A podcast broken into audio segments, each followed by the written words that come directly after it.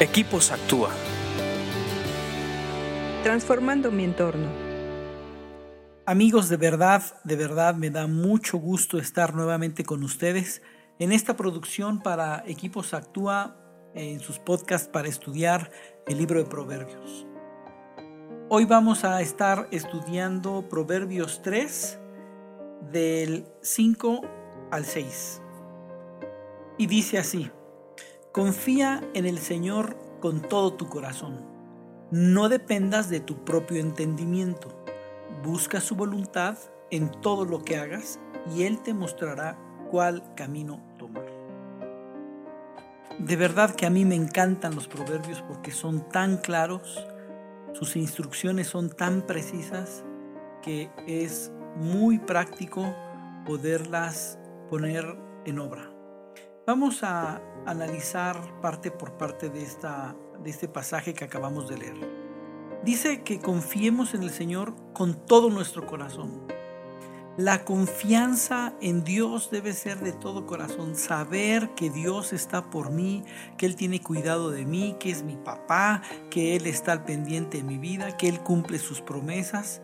En todo eso yo puedo confiar en Él y tengo que hacerlo de todo corazón. Y después dice que no dependa de mi propio entendimiento. A veces la vida diaria, el alejamiento de no leer la Biblia, el alejamiento de, estar con Dios, nos hace eh, creer que nuestro entendimiento es superior a cualquier otra cosa y basamos nuestra vida y dependemos de lo que nosotros entendemos y de nuestro propio argumento y de nuestros propios pensamientos.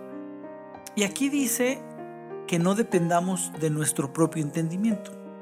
No dice que no los tengamos, eso es válido, Dios para eso nos dio una mente, pero que no dependemos de ellos. A veces hacemos argumentos, ah, me va a ir bien porque pasó así, así o asado, o, o me va a ir mal porque sucedió esto y esto. Tenemos una propia argumentación y un propio entendimiento de las cosas.